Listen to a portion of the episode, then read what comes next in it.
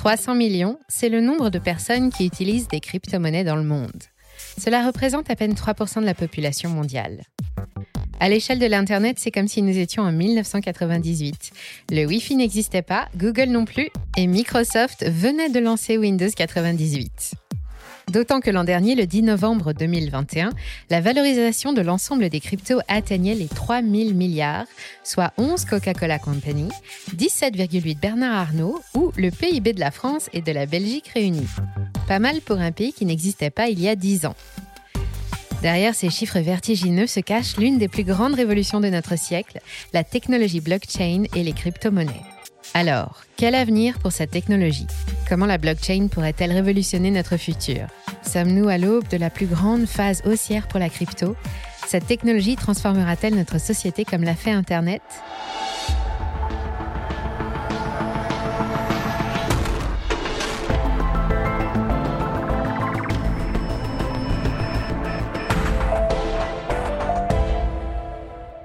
Entrons tout de suite dans le vif du sujet et rassurez-vous, vous, n'avez pas encore raté le train. Les crypto-monnaies sont encore marginales et bien que 3% de la population en possède actuellement, on estime que l'adoption mainstream n'interviendra que d'ici 2030. Cela fait de vous aujourd'hui des pionniers de la crypto-monnaie et oui, vous êtes ici. Mais revenons à nos moutons. Deux études réalisées par BCG et Blockware parviennent à la même conclusion. L'adoption des crypto-monnaies n'en est encore qu'à ses débuts. BCG estime qu'environ 0,3% de la richesse individuelle est détenue sous forme de cryptoactifs, contre 25% conservés sous forme d'actions et de titres. L'écart entre les deux présente une marge de croissance gigantesque. L'adoption d'une nouvelle technologie suit presque toujours un schéma bien précis. D'abord, quelques innovateurs, des passionnés adoptent une nouvelle technologie. Ils sont aventuriers et prennent des risques, motivés par l'idée d'un monde qui change. Puis vient le tour des adopteurs précoces. Ils représentent environ 13,5% de la population. Ils veulent être les premiers à saisir l'opportunité du changement. Ensuite vient l'adoption par la majorité précoce, très à l'aise à l'idée de modifier son comportement dans la mesure où cela améliore son quotidien. Ils représentent un tiers de la population. La diffusion de l'adoption continue alors son chemin vers un autre tiers de la population, la majorité tardive. En d'autres termes, les sceptiques. Ils ont tendance à adopter les idées plus tard que les autres et souvent par nécessité sociale ou économique, poussés par les normes du système. Enfin, le reste de la population, les retardataires, en général plus âgés, éprouvent moins de nécessité à s'adapter. Ils voient l'innovation d'un œil méfiant et les adoptent sur le tard, au point que les innovateurs originaux considèrent la technologie en question comme obsolète. Prenons l'exemple de Facebook, par exemple. Créé par Mark Zuckerberg, Facebook a d'abord été utilisé par quelques étudiants du campus d'Harvard. La technologie s'est ensuite diffusée auprès des jeunes des pays développés, et plus tard, Facebook a conquis des parts de marché dans des pays en voie de développement et auprès d'une population plus âgée. Aujourd'hui, même les seniors utilisent Facebook, qui est par ailleurs boudé par la jeune génération qui lui préfère TikTok. Mais alors, que donne la courbe de l'adoption des crypto-monnaies comparée par exemple à celle de l'Internet? Aujourd'hui, 63% du monde est connecté à Internet. Si nous atteignons ce taux de pénétration à l'échelle des crypto-monnaies, cela nous amène à une market cap de 17 000 milliards de dollars, soit un bitcoin à 400 000 dollars d'ici à 20 ans. De quoi vous garantir une belle retraite? Les acteurs institutionnels de la finance ne s'y trompent pas puisqu'ils ont doublé leurs investissements l'année dernière pour atteindre 70 milliards de dollars. L'intérêt des institutions pour les cryptos vient d'une raison très simple. Leur performance est exceptionnelle. Le Bitcoin a été l'actif le plus performant de la décennie avec une croissance annuelle moyenne de 230%. Les estimations les plus prudentes tablent sur une croissance à venir de 50% par an, et ça, sans compter sur l'euphorie des marchés haussiers comme nous en avons connu en 2021. Si vous ne le saviez pas encore, les marchés crypto fonctionnent sous forme de cycles. Ces cycles semblent chaotiques, mais ils suivent toujours le même ordre précis depuis 10 ans. 1. D'abord, le prix du crypto et des crypto-monnaies augmente. 2. Puis les médias en parlent et les réseaux sociaux s'emballent. 3. De nouvelles idées émergent et de nouveaux projets se lancent. 4. Et le marché crache et tout le monde pleure jusqu'au prochain cycle. Le premier cycle de 2011 a permis de faire connaître Bitcoin. Fin 2013, le deuxième cycle a multiplié par 10 le nombre de développeurs. C'est le moment où Ethereum a été financé. Le troisième cycle en 2017 est celui qui a attiré l'attention du grand public. Les cryptos sont devenus un véritable secteur des startups. Enfin, le quatrième cycle atteint son paroxysme en 2021 après l'apparition de la finance décentralisée et l'avènement des NFT. À chaque fois, des petits malins ont eu le nez fin et ils ont bâti des fortunes. Par hasard, pour certains comme Eric Finman, alors âgé de 11 ans, qui rencontre un homme portant un t-shirt avec le logo Bitcoin. Curieux, il demande à son frère ce que c'est et décide d'en acheter une centaine pour 1000 dollars. Quatre ans plus tard, il en revend une partie pour créer une start-up, qu'il revendra pour 300 bitcoins. D'autres ont eu une conviction extraordinaire. Début 2021, par exemple, Glober Contesoto, un immigré brésilien vivant chichement aux États-Unis, entend parler du Dogecoin et décide d'y investir. Comme il n'a pas de revenus, il vend ses quelques actions et emprunte de l'argent sur l'application Robinhood. En deux mois, bien aidé par les quelques tweets d'Elon Musk, il devient millionnaire et se fait depuis appeler Slim Doge Millionaire. Bon, malheureusement, tout ne se passe pas toujours comme prévu. La chute de l'écosystème Terra, par exemple, a traumatisé de nombreux investisseurs qui ont perdu tout ou partie de leurs économies.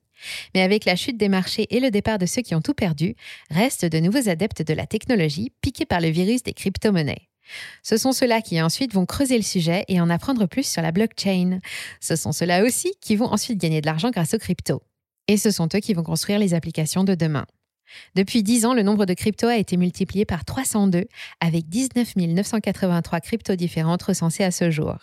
En avril dernier, il n'y en avait pourtant que 10 311.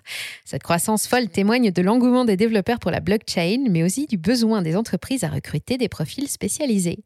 Les offres d'emploi dans le secteur ont explosé et toutes les sociétés déroulent des ponts d'or aux développeurs, en particulier dans les domaines de la cybersécurité.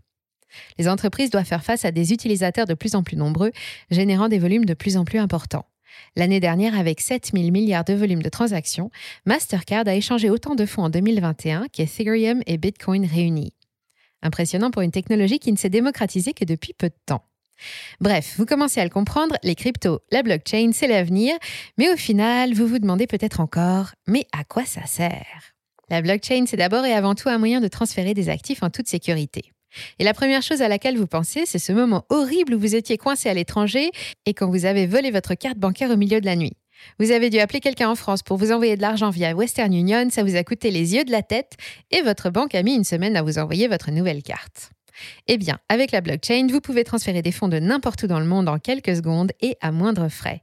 Tout ça sans devoir appeler votre banque ou bloquer votre compte car vous vous connectez depuis l'étranger. La blockchain, c'est aussi la tokenisation. Aujourd'hui, pour investir dans l'immobilier, vous devez dépenser des dizaines, voire des centaines de milliers d'euros pour acheter un seul appartement. Grâce aux crypto, vous pouvez découper n'importe quel actif, ici un bien immobilier, en plusieurs centaines de morceaux que vous pourrez échanger sur la blockchain. Cela vous permet de vous exposer à l'immobilier à moindre frais, mais aussi de faciliter la revente de l'immobilier.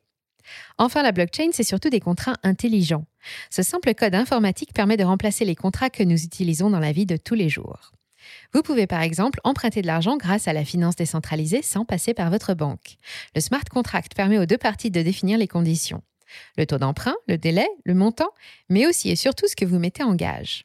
Si finalement vous ne remboursez pas votre emprunt, le smart contract donnera automatiquement ce que vous avez mis en gage au prêteur.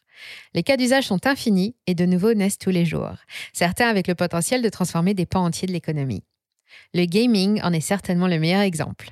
C'est d'ailleurs l'une des passerelles les plus évidentes entre le monde que l'on connaît et celui des cryptos et de la blockchain. Depuis le début de l'année, 5 milliards ont été investis par les fonds d'investissement dans les jeux blockchain. C'est l'industrie qui s'en sort le mieux dans la crypto. Le gaming représente 52% des portefeuilles crypto actifs. La révolution dans cette industrie vient en majeure partie de la redéfinition du modèle économique. Alors que les joueurs avaient l'habitude de payer pour jouer, la technologie blockchain a permis de faire émerger de nouveaux modèles économiques. Le Play to Earn, par exemple, permet aux joueurs d'être payés pour jouer à leur jeu favori. C'est le cas de Axie Infinity, dans lequel vous devez élever et faire combattre des petits monstres. Vous êtes récompensé avec des tokens que vous pouvez ensuite échanger contre de l'argent réel. D'autres projets comme Sorare allient plaisir de jouer et investissement. Ce jeu français vous propose d'acheter et de collectionner des cartes de joueurs de foot ou de baseball en édition limitée. Chaque saison, 1111 cartes de footballeurs sont éditées sous forme de NFT. Il y a cinq niveaux de rareté et la valeur des cartes virtuelles peut fluctuer en fonction des performances du sportif, de sa cote de popularité ou du club dans lequel il joue. Cela permet à certains joueurs de générer des revenus en alliant leur passion pour le foot et la blockchain. On vous met un lien en description pour obtenir une carte limitée gratuitement. Dans un monde où les joueurs étaient habitués à dépenser de l'argent pour s'offrir des extensions ou des objets virtuels, c'est une petite révolution. D'autant que grâce aux NFT, les joueurs sont désormais entièrement propriétaires de ces objets qui peuvent être revendus sur le marché secondaire. Imaginez un peu quand les grands studios vont se lancer dans la course. GTA V est l'un des métaverses les plus populaires du monde et réunit près de 2,5 millions de joueurs tous les mois. Rockstar Games a d'ailleurs annoncé que les personnages du très attendu GTA 6 pourront utiliser de la crypto dans le jeu au même titre que des dollars. Cela montre que le studio suit de près les tendances et pourra un jour peut-être créer un jeu AAA sur la blockchain. Si vous n'avez pas encore vu notre vidéo sur le gaming, on vous met le lien en description aussi. Les entreprises traditionnelles ne s'y trompent pas et beaucoup trouvent un intérêt aux cryptos, à commencer par les fintech. Fin 2020, PayPal autorise l'achat, la vente et la conservation des cryptos les plus populaires. Mais l'entreprise ne les a pas découvertes en 2020.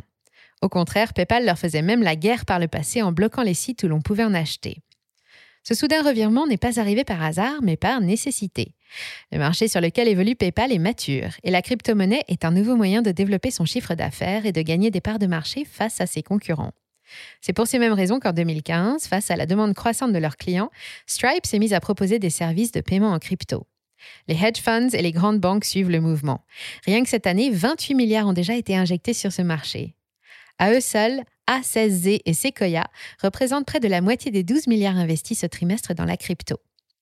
Mais si ce secteur attire les fonds d'investissement, c'est surtout parce que les clients les plus fortunés de Morgan Stanley, JP Morgan, BlackRock et bien d'autres souhaitent s'exposer aux cryptoactifs et diversifier leur portefeuille. Ne pas proposer ce type de produit reviendrait à perdre ses clients au profit d'un concurrent. Cela force l'ensemble du secteur à proposer des solutions afin de ne pas faire partie des retardataires. C'est d'ailleurs capital car le dernier arrivé sur une innovation est toujours celui qui va devoir dépenser beaucoup plus de temps, d'argent et d'énergie pour garder ses clients et en convaincre de nouveaux. D'autres secteurs utilisent cette nouvelle technologie pour améliorer leur branding. Rien qu'en 2022, Vuitton, Lamborghini, Nike, Adidas, Ray-Ban ou encore Coca-Cola ont lancé leur collection NFT. Tiffany, la célèbre de maison de joaillerie américaine, a lancé une collection de NFT qui s'est écoulée en 20 minutes. Une vente NFT à 12,5 millions de dollars qui permettait d'obtenir un pendentif sur mesure en or et pierres précieuses, à l'image du CryptoPunk de son propriétaire. Parce que c'est nouveau et populaire, les NFT permettent aux marques de générer du buzz et d'obtenir de la visibilité. Les NFT bouleversent les méthodes de marketing actuelles et permettent aux marques d'inciter leur public à s'engager. Le lancement d'une collection NFT reflète la capacité des marques à se renouveler et à rester à la pointe de l'innovation. Ils permettent aussi de fidéliser leur public grâce à un contenu exclusif et de développer la communauté. Malheureusement, tout le monde n'est pas encore familiarisé avec ces nouvelles technologies et il y a encore de nombreux freins à l'adoption du grand public. L'utilisation de la blockchain et des cryptos en général est réservée à des gens qui sont à l'aise avec l'outil informatique, d'autant plus qu'à l'heure actuelle, très peu d'applications font l'effort d'avoir une interface intuitive pour les utilisateurs. Les développeurs se concentrent avant tout sur l'usage et sur la sécurité des protocoles, au détriment parfois de l'expérience finale. Le flou juridique et fiscal n'aide pas non plus. Les États veulent leur part du gâteau. Dès lors que les États pourront taxer et réguler les crypto-monnaies, l'adoption pourrait être facilitée. Beaucoup d'entreprises blockchain évoluent aujourd'hui dans un cadre juridique plutôt flou et pourraient donc bénéficier de régulation. En Europe, la loi MICA devrait entrer en vigueur d'ici 2023. Le Canada, les États-Unis, le Mexique, le Japon, l'Europe entière, tous ont dans l'idée de créer une monnaie digitale pour profiter de cette nouvelle manne. Dans le jargon, on appelle ça les CBDC. Les CBDC sont des monnaies digitales émises directement par les banques centrales. Elles sont rattachées à la valeur de la monnaie du pays concerné. Oubliez la décentralisation, les CBDC sont surtout un moyen pour les États de favoriser l'adoption des monnaies numériques et donc de renforcer leur contrôle. Bon, il faut savoir le reconnaître, les CBDC ont aussi l'avantage de régler le problème des stablecoins décentralisés. On l'a vu avec le désastre du Terra, les choses peuvent vite tourner au vinaigre. C'est aussi un frein à l'adoption massive des cryptos puisque, on le comprend, le grand public ne veut pas que ces économies disparaissent en quelques jours. Certains États de leur côté ne se font pas prier pour accueillir les crypto-monnaies à bras ouverts. La Suisse, les îles Caïmans, le Panama, Malte, Hong Kong, les Émirats arabes unis ont tous, à des degrés divers, une imposition favorable aux cryptos. Ces pays n'hésitent d'ailleurs pas à multiplier les distributeurs de Bitcoin dans les rues. À Hong Kong, par exemple, il y a actuellement 142 distributeurs, soit un tous les 8 kilomètres. La Bulgarie, de son côté, détient dans ses réserves plus de bitcoins que d'or. En 2017, le pays avait saisi près de 200 000 bitcoins qu'elle n'a jamais vendus depuis. Cela représente la somme de 4,8 milliards d'euros aujourd'hui, bien plus que ses 2,25 milliards d'or en réserve. D'autres pays, enfin, ont carrément fait le grand saut. La Centrafrique et le Salvador ont reconnu le Bitcoin comme monnaie nationale officielle. Cette réforme devait permettre au Salvador de réduire la dépendance du pays au dollar américain. Dans les faits, seuls 13% des commerces interrogés ont déjà réalisé des transactions en Bitcoin, bien loin des 4 millions d'utilisateurs que le gouvernement revendique. Le Salvador n'est d'ailleurs pas non plus un exemple en matière de trading puisque le pays a fait l'acquisition de Bitcoin en pleine euphorie du marché à près de 52 000 dollars. D'autres pays sont beaucoup moins tolérants envers les crypto-monnaies. La Chine a fait preuve d'autorité en interdisant purement et simplement les cryptos en raison du risque de blanchiment et de fraude, mais aussi à cause, je cite, de préoccupations concernant les effets du mining de crypto sur l'environnement. Un comble pour le plus grand pollueur du monde. En 2020, la Chine a rejeté plus de 10 000 millions de tonnes de CO2 dans l'atmosphère, soit autant que les cinq autres pays les plus pollueurs du monde que sont les États-Unis, l'Inde, la Russie, le Japon et l'Iran. Derrière cette mascarade, l'intention de la Chine est claire s'assurer que les Chinois n'utilisent que son yuan numérique. Il se murmure que le parti souhaite lancer cette monnaie en grande pompe pour les Jeux olympiques d'hiver en fin d'année. La Chine a le taux de pénétration le plus important du monde en ce qui concerne les paiements numériques. 92% de la population utilise WeChat et Alipay comme principal moyen de paiement. Je répète, 92%. En France, les paiements par mobile représentent 10%. Mais pourquoi les Chinois utilisent-ils autant les paiements numériques? Eh bien, avant tout, c'est pratique. En Chine, absolument tous les commerces ont un QR code près de la caisse pour que les clients puissent payer grâce à leur téléphone. Le client n'a qu'à scanner le QR code, choisir le montant et envoyer l'argent au commerçant qui recevra automatiquement une notification de paiement. Les paiements sont sécurisés par Alipay et WeChat Pay qui servent de tiers de confiance. L'argent envoyé par le client n'est reçu par le commerçant qu'après confirmation des deux parties que la transaction a été effectuée sans encombre. Du côté du commerçant, les frais d'utilisation de ces modes de paiement sont particulièrement bas. En moyenne, 0,55%, alors que les cartes bancaires font payer 2 à 3% de frais aux entreprises. La technologie blockchain promet de réduire encore plus les frais de transaction et d'améliorer l'efficacité des paiements. Le chemin à parcourir est encore long et semé d'embûches. Mais nous l'avons vu, s'il faut reconnaître un talent aux crypto, c'est bien leur capacité à grossir beaucoup plus vite que les autres marchés. Les chiffres varient, mais de nombreuses études s'accordent à dire qu'entre 250 et 300 millions de personnes possèdent des crypto-monnaies à l'heure actuelle, ce qui représente près de 4% de la population mondiale. L'Inde, le Vietnam, la Turquie et le Nigeria sont les pays où l'adoption des cryptos est la plus importante. Mais qui sont ceux qui croient en l'avènement des crypto-monnaies? Eh bien, si nous devions dresser le portrait robot d'un détenteur de crypto, il s'agirait d'un jeune homme blanc d'une trentaine d'années dont les revenus sont plutôt confortables. Derrière ce cliché se cachent pourtant de fortes disparités. Parmi les détenteurs de crypto-monnaies, 45% sont des femmes en France contre seulement 18% au Danemark. Les disparités sont particulièrement marquées dans les pays les plus développés, notamment de l'hémisphère nord. Même si les femmes sont sous-représentées parmi les investisseurs, les différences sont beaucoup moins marquées pour la catégorie des crypto-curieux. Comprenez les personnes qui s'intéressent aux cryptos mais n'ont pas encore investi. À l'exception des Émirats arabes unis, les femmes sont tout autant intéressées que les hommes par la crypto. Reste donc à franchir le pas. Si nous devions atteindre la parité demain, ce sont 144 millions de femmes qui investiraient directement, soit une augmentation de 48% du marché. Et encore, l'adoption globale n'atteindrait qu'à peine plus de 5% de la population mondiale.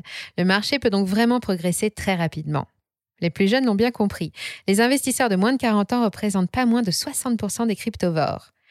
Globalement, la crypto est vue comme un investissement à long terme avant d'être un moyen pratique pour effectuer des transactions. Les plus riches le conçoivent de cette façon, en tout cas, et sont plus impliqués dans les investissements en crypto que les autres. On pourrait résumer les choses simplement en disant que plus vous êtes jeune et riche, plus vous allez vous intéresser aux crypto-monnaies. Mais on l'a vu, c'est un peu plus compliqué que ça. Vous l'aurez compris, l'adoption de la blockchain et des cryptos prendra du temps, et nous n'en sommes qu'au début. Si vous regardez cette vidéo en 2022, alors que seulement 4% de la population possède des crypto-monnaies, vous faites probablement partie des early adopters. Autrement dit, la vague d'adoption de la crypto qui promet de transformer la société commence tout juste à se former et il ne tient qu'à vous de la surfer. Merci d'avoir suivi cet épisode jusqu'au bout. Si ça vous a plu, on compte sur vous pour le partager autour de vous, laisser un like ou une bonne note et vous abonner pour être informé des prochaines sorties. Et moi, je vous dis à très bientôt sur Money Radar.